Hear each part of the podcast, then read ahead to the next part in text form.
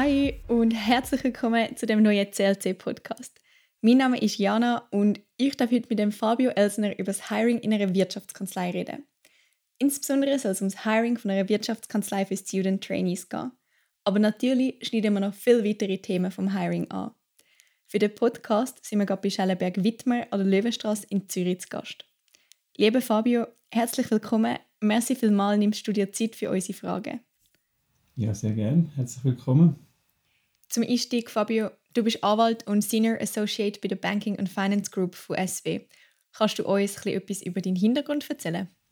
Ja, sehr gerne. Also ich habe in der Uni Zürich studiert, habe dort den Bachelor und den Master gemacht und dann ein LLM im Rahmen von einem Double Degree äh, Master in, ähm, in an der Universität Maastricht äh, abgeschlossen.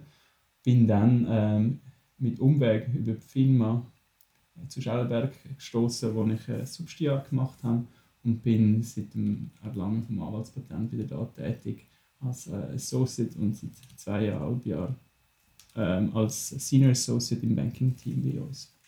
Du hast es angesprochen, du bist im Banking tätig. Wie ist es dazu gekommen, dass du ebenfalls eine Funktion im Hiring hast? Gut, ich glaube, ähm, Funktion im Hiring ist vielleicht ein bisschen äh, wird, wird das, ein bisschen, das ist ein bisschen prominent gesagt. Ähm, ich bin auch noch zuständig mit einem anderen Associate ähm, von uns für das Hiring von den Student Trainees und ähm, wir haben das, machen das quasi als Nebenamt. Ähm, warum wir das machen, ich glaube, einerseits ist es wichtig, dass wir beim Hiring ähm, einen fachlichen Hintergrund haben. Also das heißt, äh, wir haben selber Use studiert, wir wissen, was da Challenges sind was wichtig ist, was weniger wichtig ist. Und äh, wir kennen die Unis wahrscheinlich näher als jemand, der etwas anderes studiert hat oder äh, gar nicht studiert hat. Ähm, was vielleicht auch noch wichtig ist, ist das Interesse. Also äh, das Interesse an Recruiting und vielleicht auch die Erkenntnis, dass äh, man nur großartige Leistung kann bringen kann, wenn man ein gutes Team hat. Und darum äh, ist es notwendig und ich glaube auch sehr wichtig, dass man da ähm, ich jetzt mal, einen Fuß in die Tür hat und das, äh, und das macht, ja. Hast du dann eine spezifische Ausbildung fürs Hiring gemacht? Nein. Ähm, ich glaube, eben, es gibt auch immer noch sehr viel, was wir lernen können. Aber äh, ich glaube, es bei uns geht es ja mehr darum, ähm, dass wir Talent erkennen und, und, und, hoffentlich für uns können gewinnen können. Ähm, und ja, vielleicht das Interesse an Persönlichkeiten muss sicher rum sein, aber ähm, ich würde mich jetzt auch nicht als HR-Experte oder Recruiting-Experte betiteln, das wäre falsch, ja. Bevor wir jetzt aufs Hiring selber eingehen, welche Fragen sollte man sich ganz am Anfang des Prozesses stellen, bevor man sich bei einer Wirtschaftskanzlei für ein Kurzpraktikum bewirbt? Ja, wenn wir noch einen Schritt zurückgehen, warum sich, sich überhaupt für ein Kurzpraktikum bei einer Kanzlei bewerben? Ähm, ich glaube, zuerst sollte man mal ein bisschen, äh, sich überlegen, was will ich sehen, wo will ich einen Einblick gewinnen. Ähm, ich glaube, das stellt sich alle Jus-Studenten irgendwann im Laufe von ihrem Studium. Ähm, und dann stellt sich die erste, ja, die erste Weichenstellung, eine Kanzlei in welchem Gebiet, wo möchte ich einen Einblick gewinnen. Und eben eine Wirtschaftskanzlei bietet noch, eine grosse Wirtschaftskanzlei bietet normalerweise ähm, Dienstleistungen im ganzen Wirtschaftsrecht ab. Aber wir haben sehr viele Leistungen, die wir nicht machen, beispielsweise äh, Familienrecht oder, ähm, oder auch ja, äh, Strafrecht, ähm, gewisse Sachen. Und ich glaube, dort stellt sich schon die erste Weiche. Ähm, dann als zweite, als zweite Frage würde ich mir ein bisschen Frage stellen, will ich in eine größere Struktur sehen oder in eine kleinere Struktur. Und dann vielleicht auch, wenn man ein spezifisches Rechtsgebiet im Sinn hat, äh, gibt es irgendeine Kanzlei, die das besonders gut abdeckt. Das ist sicher auch ein Argument. Ähm, und ich glaube, dazu können wir ich, nachher noch, ähm, die Struktur vom Praktikum. Also bin ich beispielsweise äh, Anwalt in seinem Team zuteilt oder bin ich in einem Pool und kann allen zuschaffen? Ich glaube, das sind so die Fragen, die man sich stellen muss. nach welchen Kriterien sucht man dann die Kanzlei, wo man sich bewirbt, am besten aus? Ja, also ich glaube, das Wichtigste ist nach Interesse. Aber ich verstehe auch, und das ist mir auch so gegangen, wenn ich im Studium war, viele Kanzleien sehen gegen aussen relativ ähnlich aus. Ähm, darum, das ist vielleicht nicht eine Antwort, die viele weiterbringt, aber man kann sich auch informieren über Kanzleien und sicher, wenn man Kollegen hat, die äh, in Kanzleien schon tätig sind, die können einem vielleicht ein bisschen Insights geben, wie es so ist, ähm, wie die Stimmung ist, was der Spirit ist und dann kann man sich für das entscheiden, was einem am meisten zusagt. Aber ähm, ich glaube, am wichtigsten ist, dass man keine Scheuklappen hat und nicht irgendwie etwas ausschließt, nur weil man eine Horrorstory gehört hat. Ähm, ich glaube, es, es geistert sehr viele Geschichten um über Wirtschaftskanzleien. Ich glaube, ein kleiner Teil ist wirklich so passiert. Und ähm, darum ähm, mit ein bisschen Neugierde und Interesse an also das Ganze angehen, ist wahrscheinlich das Beste. Du hast gesagt, es geistert viele Geschichten umeinander. Schaffen wir doch da ein bisschen Abhilfe. Was kann man dann als Student oder als Studentin von einem Kurzpraktikum erwarten? Was sind so Beispiele von Arbeiten, wo Studierende erledigen werden? Also gut, da habe ich jetzt vor allem für uns äh, reden für SW. Ich weiss, dass es auch andere ähm, Formate gibt, aber bei uns ist das Ziel, dass äh, Praktikanten ähm, vom Tag 1 an äh, voll integrierte Arbeitskräfte sind und auf richtigen Fällen mitschaffen. Das heißt, wir kreieren nicht irgendwelche Mutfälle oder irgendwelche Simulationen, sondern wir wollen, dass die, dass die Praktikanten einen Einblick haben ins Handwerk. Ähm, die konkrete Arbeit sind juristische Abklärungen meistens. Äh, es geht da ja, über Memos schreiben, über äh, vielleicht irgendeine Recherche machen zu einer spezifischen Rechtsfrage. Ähm, aber auch, es, es kann auch das Verfassen von einem Teil von einer Rechtsschrift umfassen. Das ist sehr vielfältig, ja. Was kann man dann in einem Kurzpraktikum über eine Kanzlei und vielleicht auch über sich selber herausfinden? Ich glaube, man kann doch viel herausfinden, ob einem das Rechtsgebiet, wo man, denkt, wo man will, hineinschauen oder wo man Einblick hat, ob einem das zusagt, erstens.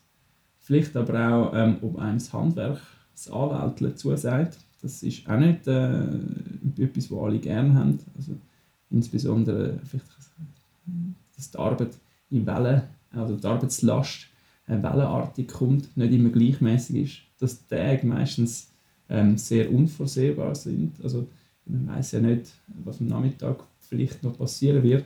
Ähm, es gibt, das ist glaube sehr typische Typenfrage, ob man das gerne hat oder ob man lieber einen geregelteren Tagesablauf bevorzugt. Ein Kurzpraktikum dauert ja meistens eins bis zwei Monate. Inwiefern ist der Einblick vielleicht auch beschränkt?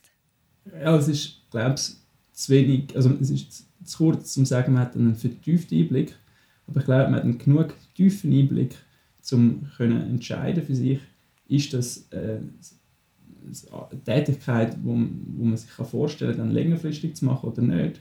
Und ähm, das ist, glaube ich, auch das Ziel von einem Praktikum, dass man das ein bisschen herausfinden für einen. Ja. Bringt es dann etwas, wenn man mehrere Praktika sammelt?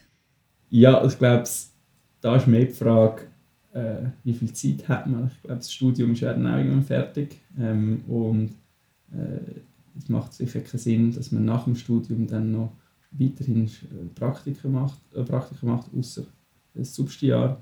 Weil ich glaube, dann ist auch Zeit, um mal ein bisschen weiterzukommen. Ähm, und es gibt keine Grenzen, wie viel man machen kann. Und ich glaube, es ist auch gut, wenn man vielleicht äh, Praktika macht in verschiedenen Kanzleien, um ein bisschen Unterschied herauszuspüren, was es da überhaupt gibt. Kann man sich dann durch verschiedene Praktika auf dem CV von den anderen Bewerbern abheben? Beispielsweise, wenn man jetzt ein Praktikum bei einem Gericht gemacht hat oder ein Inhouse-Praktikum? Ja, das kann man wahrscheinlich. Ähm, das fällt natürlich auch auf, wenn jemand ein, ein, ein fancy Praktikum gemacht hat. Ich glaube aber, es ist nicht notwendig. Äh, und auch da ist wahrscheinlich am besten, wenn man sich von den Interessen leiten lässt. Wenn man Interesse hat, auf einer Botschaft das Praktikum im Bereich des diplomatischen Dienst zu machen. Es sieht sicher gut aus auf dem CV, aber man sollte das nicht wegen dem CV machen, aus meiner Sicht. Ähm, das gleiche gilt wie bei Gericht oder bei Inhouse. Ähm, ich glaube, jede Erfahrung, die man mitnehmen kann im Studium, ist eine Bereicherung. ob das Praktikum oder die Arbeit einem gefallen hat oder nicht, das ist meistens nebensächlich, weil, äh, sind wir ehrlich, es sind meistens ein, zwei Monate, das ist schnell vorbei, selbst wenn man es jetzt nicht so lässig findet. Wenn sich jemand jetzt dazu entschließt, sich zu bewerben, kurz und knapp, kannst du uns einen Überblick über den Bewerbungsprozess geben? Also grundsätzlich, glaube ich, sollte man anfangen damit, sich mal informieren, wie das, das jeweilige, äh, jeweilige, jeweilige Kanzlei oder jeweilige Firma handhabt. Am besten geht man dazu wahrscheinlich auf die Homepage und schaut mal an, was die Anforderungen sind. Ähm, wir sehen recht häufig, dass Bewerbungen irgendwo an irgendeine E-Mail-Adresse geschickt werden und ähm, es kommt vielleicht ja dann schon an, aber es dauert sicher länger. Vielleicht kommt es dann auch nicht an und dann hat man den ganzen Aufwand für nichts gemacht. Darum es lohnt sich sicher mal zu lesen, äh, an wen ich was muss schicken Und dann äh, hat man schon die erste Hürde, glaube ich, geschafft. Dann, ähm, glaube ich, Bewerbungsunterlagen, da gibt es vielleicht auch Abweichungen unterhalb, unterhalb, innerhalb der Kanzleien, aber ähm, normalerweise wird ein vollständiges Bewerbungsdossier verlangt. Auf jeden Fall machen wir das. Das heißt, wir möchten das Motivationsschreiben sehen, ein CV sehen, dann ähm, Zeugnis, äh, allfällige Arbeitszeugnis, aber auch Notenauszüge und ähm, ja, auch irgendwelche Empfehlungsschreiben oder so, wo man hat, kann man sich einlegen. Ähm, nicht erforderlich ist zum Beispiel, dass man seine Bachelorarbeit oder sonstige Seminararbeit dabei leitet, ähm, außer man will das aus irgendeinem speziellen Grund ähm, prominent anbringen. Werden solche Beilagen wie beispielsweise Bachelorarbeiten von euch dann überhaupt berücksichtigt? Teilweise, wenn es ein Thema ist, das gerade spannend ist, aber das ist mehr mein Interesse oder das Interesse von der, von der Personen, die, das, die die Bewerbung bekommen. Aber man muss nicht erwarten, dass das dann gelesen wird, nein. Wenn jetzt eine Bewerbung mal den Weg zu euch gefunden hat, was ist der nächste Step? Wird die dann intern geprüft? Genau, also es ist meistens so, dass wir das Zweite das anschauen und ein neues Bild machen über, äh, über den Kandidat, über die Kandidatin und dann, ähm, ja, dann das weitere Vorgehen entscheiden. Ja. Es gibt ja mittlerweile einige Wege, wie man sich bewerben kann, beispielsweise Career Fairs hat man über so alternative Kanäle zu einer klassischen Bewerbung auf ein Stellenangebot bessere Chancen? Ich glaube es nicht. Ähm, es kann sein, dass zum Beispiel ein Career Fair äh, einfach ein bisschen bequemer ist, weil man einfach sein Profil einmal irgendwo muss auf eine Homepage laden und dann wird das von oder kann das von verschiedenen ähm, Kanzleien oder Unternehmungen angeschaut werden. Das ist vielleicht ein bisschen einfacher, als wenn man separate Motivationsschreiben muss machen für jede Kanzlei umgekehrt, Career Fair findet üblicherweise eins bis zweimal statt pro Jahr und bewerben kann man sich jederzeit. Ähm, also zumindest bei uns. Und ich glaube, äh, am Schluss äh, bietet vielleicht eine Online-Bewerbung auf dem klassischen Weg am meisten Flexibilität, ist aber vielleicht ein bisschen mehr Aufwand verbunden. Stellen dann die alternativen Bewerbungskanäle wie die Career Fairs die gleichen Anforderungen an eine Bewerbung? Ja, also grundsätzlich ja. Ähm, wir haben es aber auch schon gesehen, dass gewisse Career Fairs einfach gar nicht die Möglichkeit äh, bieten, die gleiche Menge an Informationen hochzuladen. Dort tun wir normalerweise dann nachfordern von den Kandidatinnen, wo wir ähm, interessiert sind. Äh, ich glaube, das ist ein, ein Fairnessgebot. Es kann nicht sein, dass man jemanden einstellt aufgrund von einem, äh, von einem Online-CV und bei den anderen Personen ähm, äh, tut man alle Zeugnisse einfordern. Das ist irgendwie ein bisschen ungerecht wenn jetzt ein Bewerbungsdossier bei dir eintrifft, auf was achtest du da als erstes? Ähm, ich glaube, so ein bisschen das Gesamtbild. Ja. Der Auftritt ist, ähm, wie, wie, wie, wie ist es aufgebaut? Dann sicher die Vollständigkeit. Äh, und für uns, für mich wichtig ist das Motivationsschreiben, ist, das, gibt es irgendetwas her, ähm, kann sich die Person äh, gut ausdrücken oder nicht. Und dann auch der CV, ähm, ist er in einer Form, äh, und natürlich der Inhalt ist auch sehr wichtig, aber nur schon die Form kann ein, kann ein guter Upturner sein, wenn man irgendwie fünf, sechsseitige ähm, CVs findet von 25-jährigen oder 22-jährigen Personen, die dann äh, bis zum Kinski alle Aufgaben aufführt. Das ist, äh, ich glaube, nicht Standard und ja, hinterlässt immer ein einen komischen Hinterdruck, Eindruck. Also, ich glaube, dort ist es vielleicht besser, wenn es ein bisschen knapp ist. Ähm, das Gleiche gilt für das Motivationsschreiben. Das muss nicht siebenseitig sein. Wie sieht das in Bezug auf das Layout von einer Bewerbung aus? Ich glaube, wichtig ist, oder was unschön ist, sind Unsorgfältigkeiten. Also formelle Punkte natürlich, aber auch, äh, wenn man einfach Widersprüche hat. Ähm, ich glaube, das fällt uns meistens auf und es hinterlässt, egal eben, was für ein Profil man hat, irgendwie ein komischen Eindruck. Also, man kann die besten Noten haben, ähm, die, die krassesten Praktika gemacht haben, wenn dann das Motivationsschreiben wirklich so daherkommt, dass, dass es kaum lesbar ist, dann macht das nicht einen guten Eindruck. Ich glaube, was auch ein No-Go ist, ähm, wenn, wenn man so das Motivationsschreiben äh, sehr oder zu selbstsicher ist, weil äh, das sehen wir ab und zu, dass Leute ähm, sich beschreiben in einer Art und Weise, die einfach nicht realistisch ist und es fällt einfach auf, wenn das nicht authentisch ist.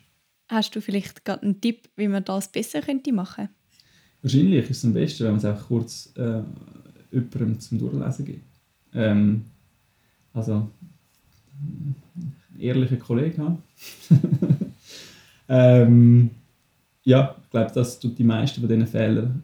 Ich kann das, kann das, kann das ausmerzen. Ja. Jetzt, wir reden ja spezifisch über Praktika bei Wirtschaftskanzleien. Kann man dann als Student oder als Studentin seine Chancen erhöhen, wenn man auch viele Fächer in genau dem Bereich besucht hat? Die unterschiedlichen Studiengänge und unterschiedliche Unis haben ja alle unterschiedliche Fächer, unterschiedliche Zusammensetzung vom Bachelor und wir können gar nicht wissen, was da ähm, jetzt ein besonderes Schwergewicht oder wo, wo, wo, sich, wo der Kandidat oder die Kandidatin einen besonderen Schwerpunkt jetzt im Wirtschaftsrecht gesetzt hat. Äh, was äh, natürlich hilft wenn man schon ähm, die Fächer gesehen hat, wenn man weiß, wie, wie Wirtschaftsrecht oder wie zum Beispiel Finanzmarktrecht funktioniert. Ähm, das ist sicher ein Vorteil, aber sicher keine Voraussetzung. Äh, was für uns fast wichtiger ist, ist, dass wir sehen, ähm, und das ist ja meistens gegeben, wenn man Bachelor oder alle Leistungen für den Bachelor abgeleitet hat, dass man alle Grundlagenfächer auch gemacht hat. Also das heißt äh, Privatrecht 1 oder also vom Personenrecht bis hin zum Auftragsrecht im OR. Das sind alles Sachen, wo, wo vielleicht sehr banal tönen für Studierende, aber das ist sehr wichtig ähm, und bildet ja auch eine Grundlage für viele andere Fächer. Darum ähm, ich glaube nicht, dass wir mehr Wert auf irgendwelche Wirtschaftsrechtsfächer legen, aber wir haben schon gesehen, dass da ähm, ich sage, mal, das Grundwissen vorhanden ist. Ähm, und klar, irgendwie das Fach wie Rechtsgeschichte ist sicher interessant, aber für uns weniger relevant als zum Beispiel Privatrecht. Dann machen wir doch an dieser Stelle noch einen kurzen Perspektivenwechsel. Was ist denn der Nutzen von einem Kurzpraktikum für eine Wirtschaftskanzlei? Ich glaube, erstens sicher wertvolle Mithilfe auf unseren Fall. Ähm, eben, beispielsweise für eine kurze Abklärung in einem gewissen Bereich. Äh, das ist nicht immer notwendig, dass ein Anwalt das macht. Es ist auch amix, äh, ja, wir, budgettechnisch nicht möglich, aber äh, dort macht es sicher Sinn, dass man ähm, auf Studierende setzt. Ähm, dann für uns ist es natürlich auch ein Recruiting-Tool. Äh, das ist, äh, für uns eine Möglichkeit, um ähm, gute Studierende kennenzulernen und dann, äh, wenn möglich, natürlich für eine künftige Position bei, bei Schellenberg zum Beispiel als Substitutin oder Substitut zu gewinnen. Kann ein Kurzpraktikum in dem Fall auch ein Door-Opener sein für eine künftige Karriere in der Wirtschaftskanzlei? Ja, das glaube ich schon. Ähm, das, und ich glaube, das geht auf beide Seiten. Also, einerseits für die Studierenden, die sehen oder die sich ein Bild machen können, ob das überhaupt für sie in Frage kommt. Und für uns ist es natürlich hilfreich, wenn wir sehen, wie jemand geschafft hat. Wir kennen die Person schon mehr. Ähm, ja. Wie häufig gibt es dann den umgekehrten Fall, dass sich Studierende dann für ein Substi bewerben, die noch kein Kurzpraktikum bei dieser Wirtschaftskanzlei gemacht haben? Also ich glaube, das gibt es äh, relativ häufig. Ähm, und ich glaube, das ist auch nicht, es ist nur verständlich, dass, dass man Studierende vielleicht mal das Praktikum irgendwo macht und dann noch eine andere Kanzlei will sehen. Ähm, es geht ein bisschen um das Stichwort möglichst viele verschiedene Betriebe zu sehen. Ähm, das gibt es, glaube ich, relativ häufig und das ist kein Ausnahmefall. Ist es dann möglich und empfehlenswert, um sich ohne ein vorgängiges Kurzpraktikum bei einer Wirtschaftskanzlei auf ein Substiar zu bewerben? Ja, also äh, es ist möglich und empfehlenswert. Ähm, ich glaube, es, äh, eben, es gibt, gibt verschiedene Gründe, warum man ähm, zum Beispiel kein Kurzpraktikum vorher will machen Beispielsweise man hat eins machen in einem anderen Bereich, hat vielleicht auch andere Interessen gehabt bis kurz vor Abschluss des Studiums. Ähm, ich glaube, der Zug ist jetzt sicher nicht abgefahren. Wenn wir jetzt gerade noch mal kurz beim Thema Substitutenjahr bleiben, wie unterscheidet sich denn das Hiring der Substituten von jenem der Kurzpraktikanten? Der Hauptunterschied ist bei den Anforderungen. Also ein Substitut muss den Masterabschluss äh, haben. Äh, das Praktikum dauert dann auch länger und das ist natürlich ganz anders als das Kurzpraktikum vom Inhalt her. Aber ähm, hat der Bewerbungsablauf, den wir vorher besprochen haben, ist relativ ähnlich. Ähm, auch das Dossier eben muss natürlich, es empfiehlt sich, dass man das Motivationsschreiben dann doch noch anpasst auf das Substitut. Ja. Aber sonst ähm, ist, glaub, sehr, sind sehr ähnliche Anforderungen. Nehmen wir doch den Bewerbungsprozess nochmal auf, wo wir vorhin anfangen aufzeigen haben. Wenn man jetzt eine Zusage bekommt, die Kanzlei sich für einen entschieden hat und man ein Praktikum darf beginnen kann und soll man sich da vorbereiten? Ja, also ich glaube, die Vorbereitung äh, soll man insofern machen, dass man vielleicht eben sich ein bisschen Ziel setzt für das Praktikum, vielleicht auch ein bisschen Vorstellungen hat, was man erwartet. Ich glaube, es ist nicht erforderlich und auch nicht notwendig ist, irgendwelche Fachliteratur lesen, weil man weiß ja dann im Vorfeld nicht, was für Arbeit man dann genau wird machen Und es ist in einem, in einem Praktikum viel wichtiger, dass man in der Lage ist, zu recherchieren und sich vielleicht in neue Themengebiete, die dann plötzlich relevant werden, ähm, zurechtfinden und einzulesen. Das ist viel wichtiger als äh, als jetzt irgendwie, keine Ahnung, ein äh, Böckli Aktienrecht äh, auswendig lernen oder sonstige ähm, Bücher zu wälzen. Ist das in dem Fall gar nicht die Erwartungshaltung an die Studierenden?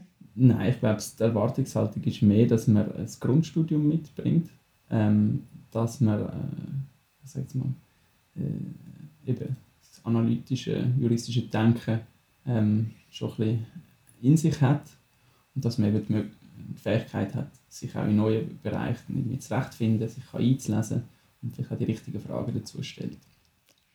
Gerade wenn das Praktikum ein Door-Opener kann sein für eine künftige Karriere in einer Wirtschaftskanzlei, möchte man ja auch einen guten Eindruck hinterlassen. Wie gelingt einem das dann konkret? Glaube, zum einfachsten, indem man einfach sehr gute Arbeit macht. Das hilft jetzt aber, glaube ich, niemandem weiter. Äh, also ich glaube, was sicher gut ist, ist, wenn man bisschen zielgerichtet und ergebnisorientiert denkt. Also sich vielleicht überlegt, wenn man einen Auftrag bekommt, wo einem nicht ganz klar ist, äh, was wird von mir erwartet, dass ich produziere, für wer produziere ich es. Also ist es irgendeine interne Aktennotiz für einen Anwalt, dann muss man vielleicht ähm, einfach die, die Quelle genau wiedergeben.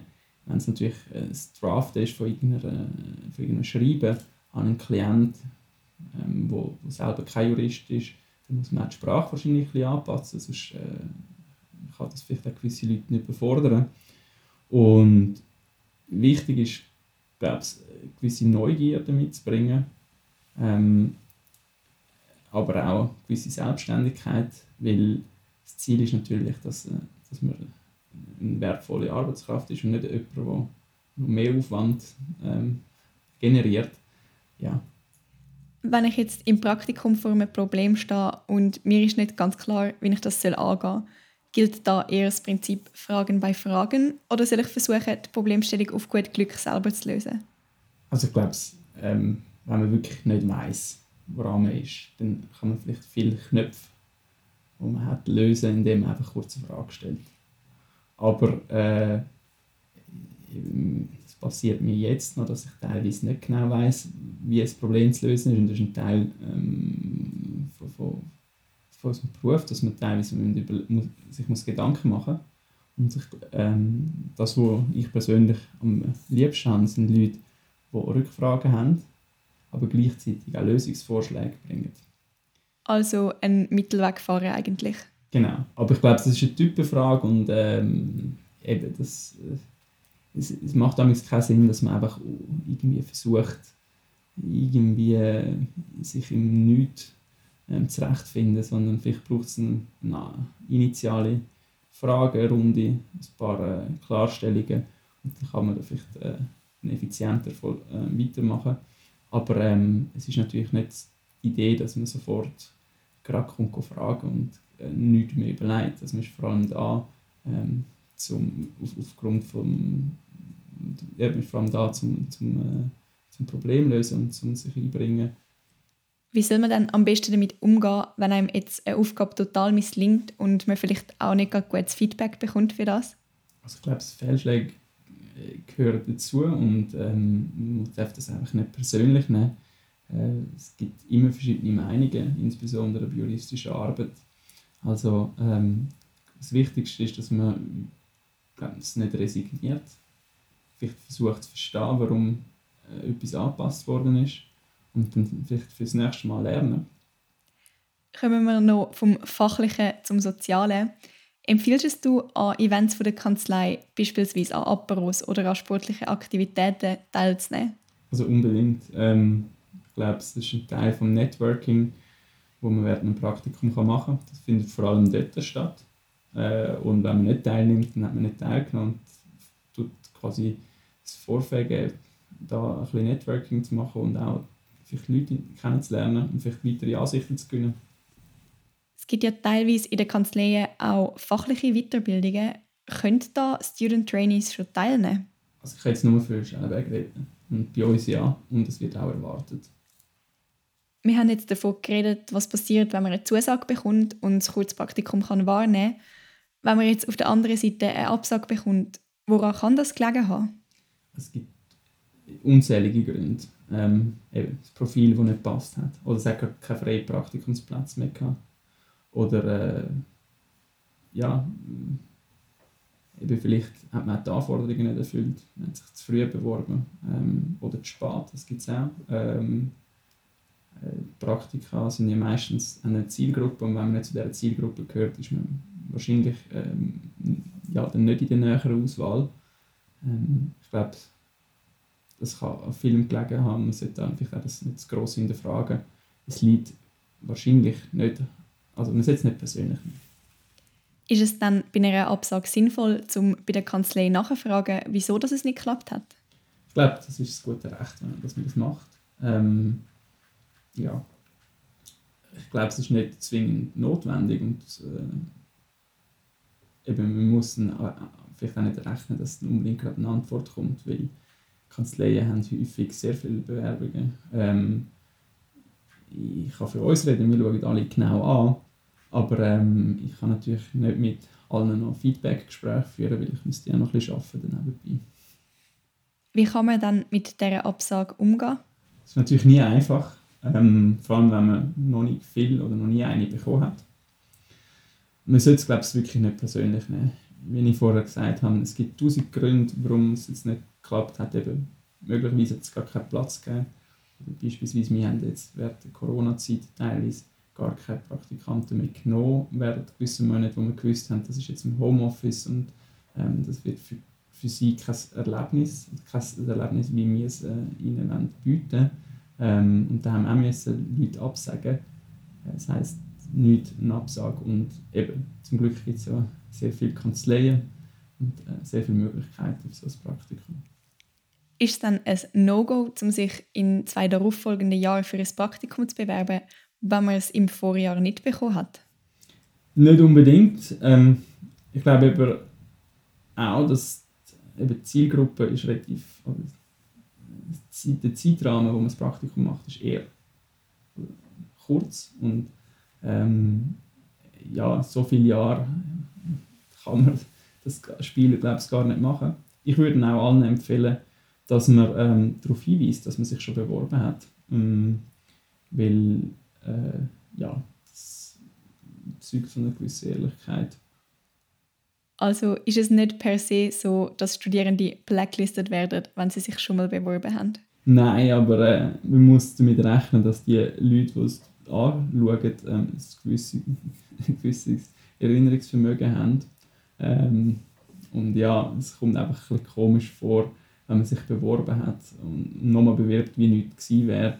Ähm, eben, es gibt viele Gründe, dass man es nochmal macht, beispielsweise wenn man sich eher zu früh beworben hat oder für einen Zeitraum, wo es jetzt keinen Platz mehr hat. Ähm, aber dann sollte man doch auch Bezug nehmen, dass es vielleicht dass, man, dass nochmal das Türchen aufgegangen ist, dass man vielleicht nochmal während einem Zeitraum zur Verfügung stehen würde ähm, und da einfach ehrlich äh, darüber reden. Ich glaube, das macht mehr Sinn, als da versuchen, sich als, äh, als so tun, als ob man noch nie äh, interagiert hätte. Dann kommen wir jetzt noch zu der Frage, wo alle Studierenden brennend interessiert. Der Fünferschnitt als K.O.-Kriterium, ist das ein Mythos oder die Realität? Es ist nicht Realität, ähm, aber Noten sind natürlich wichtig und ich möchte gerne darlegen, warum. Ähm, es ist, ich glaube, das neutralste Kriterium zum Beurteilen, wie ähm, die Fähigkeiten sind von einer Kandidatin, von einem Kandidat. Ähm, eben klar muss man sagen, es ist nur eines von vielen Kriterien, äh, aber es ist eines, das eine gute Vergleichbarkeit halt herstellt. Aber klar, eben, es gibt verschiedene Unis, es gibt ähm, verschiedene Fächer, die man abgeleitet hat und klar muss man auch berücksichtigen, dass eben irgendwie ein Abschiffer, das kann passieren, man hat einen schlechten Tag an einer Prüfung, das ist jetzt, wegen dem hat man jetzt nicht für nichts studiert. Also, ähm, wirklich Kopf hoch und Noten, also eine fixe Größe haben wir jetzt bei uns nicht. Wenn man jetzt die schweizerischen Universitäten im Quervergleich betrachtet, ist der Notenschnitt 5 an der Uni St. Gallen beispielsweise gleich viel wert wie an einer anderen Uni? Wir haben natürlich keine Kenntnis über den Notenschnitt der Unis. Aber äh, es gibt halt schon gewisse Erfahrungswerte. Man sieht, dass gewisse Unis haben, äh, gibt Fächer, wo die Leute nur einen 6 und 5 haben. Und dann können wir wahrscheinlich schon erahnen, dass das ein Fach ist, das sehr einen hohen Notenschnitt hat. Ähm, entsprechend kann man dann auch ein bisschen differenzieren. Ähm, aber grundsätzlich, es ist jetzt nicht so, dass man die Noten irgendwie durch einen äh, Algorithmus würde, äh, oder könnte jagen, um dann am Schluss das irgendwie auszunivellieren. Was würdest denn du Studierenden raten, die einen tieferen Schnitt haben und eine Karriere in einer Wirtschaftskanzlei anstreben? Also ich glaube, es gibt, wie ich vorhin gesagt habe, sehr viele Kriterien, wie man sich hervorheben kann. Und Note ist Nummer eins. Ähm, das heißt, wenn man ähm, ein interessantes Profil kann bieten kann, ähm, durch äh, Aktivitäten ähm, an der Uni, durch Praktika, ähm, dann äh, kommt man sicher in Betracht für das Praktikum. Ja. Dann kommen wir jetzt schon zu der abschließenden Frage. Wenn du dir deinen Traumpraktikant könntest einstellen welche Eigenschaften hätte der? Also wir haben natürlich regelmäßig Traumpraktikanten bei uns. Ähm, können wir uns sehr glücklich schätzen. Ähm, wenn ich es abstrakt beschreiben müsste, äh, dann würde ich sagen, es muss eine brillante Juristin, ein brillanter Jurist sein, aber sicher auch eine interessante Persönlichkeit. Ähm, ja. Du hast uns jetzt deinen Traumpraktikant beschrieben. Kannst du uns vielleicht noch ein bisschen genauere Infos geben, wie dann die Praktikumsmöglichkeiten bei SW konkret aussehen? Ja, sehr gerne. Also wir haben jeweils zwei Student Trainees, ähm, jeweils für zwei Monate. Ähm, ich empfehle allen Interessenten auf unsere Homepage gehen. Dort steht eigentlich alles drin, wie man sich bewirbt und was äh, erwartet wird, was auch die Voraussetzungen sind für unser Praktikum. Vielleicht äh, noch ein Hinweis, was wir bisschen anders machen wie viele andere Kanzleien. Äh, wir haben ein, ein Poolsystem, das heißt bei uns können Student Trainees eigentlich in allen Bereichen hineinschauen und überall mitschaffen. Ähm, ich finde, das, das System äh, bietet echt den Vorteil, dass man sehr viel kann sehen kann. Äh, natürlich glaube ich, muss man ein andere Anforderungen oder andere äh, Vorlieben mitbringen. Nämlich man muss ziemlich äh, offen, man muss gerne, man muss offen sein, was man alles äh, will sehen und man muss auch ein bisschen Eigeninitiative und Selbstverantwortung mitbringen, weil man halt nicht strikt in einem Team äh, eingegliedert ist. Fabio, kannst du uns zum Abschluss noch einen Fun Fact zum Hiring erzählen? Was ist das Komischste, was du jemals erlebt hast bei einer Bewerbung? Wir kommen amigs äh, relativ witzige Bewerbungen über, wo, wo, wo die Leute ich mal, unsorgfältig sind oder zu viel Copy-Paste gemacht haben. Und ich meine, wenn wir dann das Praktikum, also wenn wir dann falsch angesprochen werden oder so, das ist ja noch, ja, ist einfach das Versehen. Aber ich glaube, es kann mal eine Bewerbung auf dem Tisch für jemanden, der sich für eine Stelle bei der UNO beworben hat und das auch mich geschickt hat. Ähm, das war sehr witzig. Gewesen. Ich konnte die Stelle bei der UNO dieser Person natürlich nicht können vermitteln aber ähm, es hat äh, einiges ausgesagt über wie breit die Person Praktika gesucht hat. Ja. Und jetzt, zu allerletzt, hast du noch einen Tipp, wo du möchtest uns Studierenden mit auf den Weg geben? Ja, einfach ein Tipp. Ähm, und ich glaube, es gilt nicht nur bei Bewerbungen, sondern allgemein, wenn man Sachen schreibt. Ähm, man sollte sich über, immer überlegen, an welchen Empfänger das geht. Und ähm, eben auch entsprechend das dann ausgestalten. Also beispielsweise, ähm, wenn man die Bewerbungsunterlagen in 17 Files und womöglich noch für ZIPT mitschickt, ähm, das ist schon einfach ein Mehraufwand für den Empfänger. Und wenn man da, ich sage jetzt mal, sich überlegt, wie man das am besten strukturiert, wie man am einfachsten ähm, das Dossier anschauen kann und das dann auch so verschickt, dann macht das schon mal Fallen. Noted. Dann sind wir schon am Ende von dem Podcast und ich möchte mich gerne ganz herzlich bei dir bedanken, lieber Fabio, für deine Zeit und für die wertvollen Insights, wo du damit uns teilt hast. Sehr gerne, vielen Dank. Und falls ihr, liebe Zuhörerinnen und Zuhörer, jetzt Lust habt, einen weiteren Podcast vom CLC anzuhören, verweise ich euch gerne auf unsere Homepage. Dort findet ihr viel weitere spannende Podcasts und in Zukunft gleich auch andere tolle Angebote vom CLC. Stay tuned und check it out. Wenn ihr Fragen oder Anregungen habt oder euch sonst etwas möchtet mitteilen oder vielleicht sogar selber am CLC mitwirken, schickt uns doch gerne ein Mail. Unsere Kontaktdaten sind auf der Homepage vom CLC zu finden. Und dann bleibt eigentlich wirklich nicht viel mehr zu sagen als Danke fürs Zuhören und bis nächstes Mal.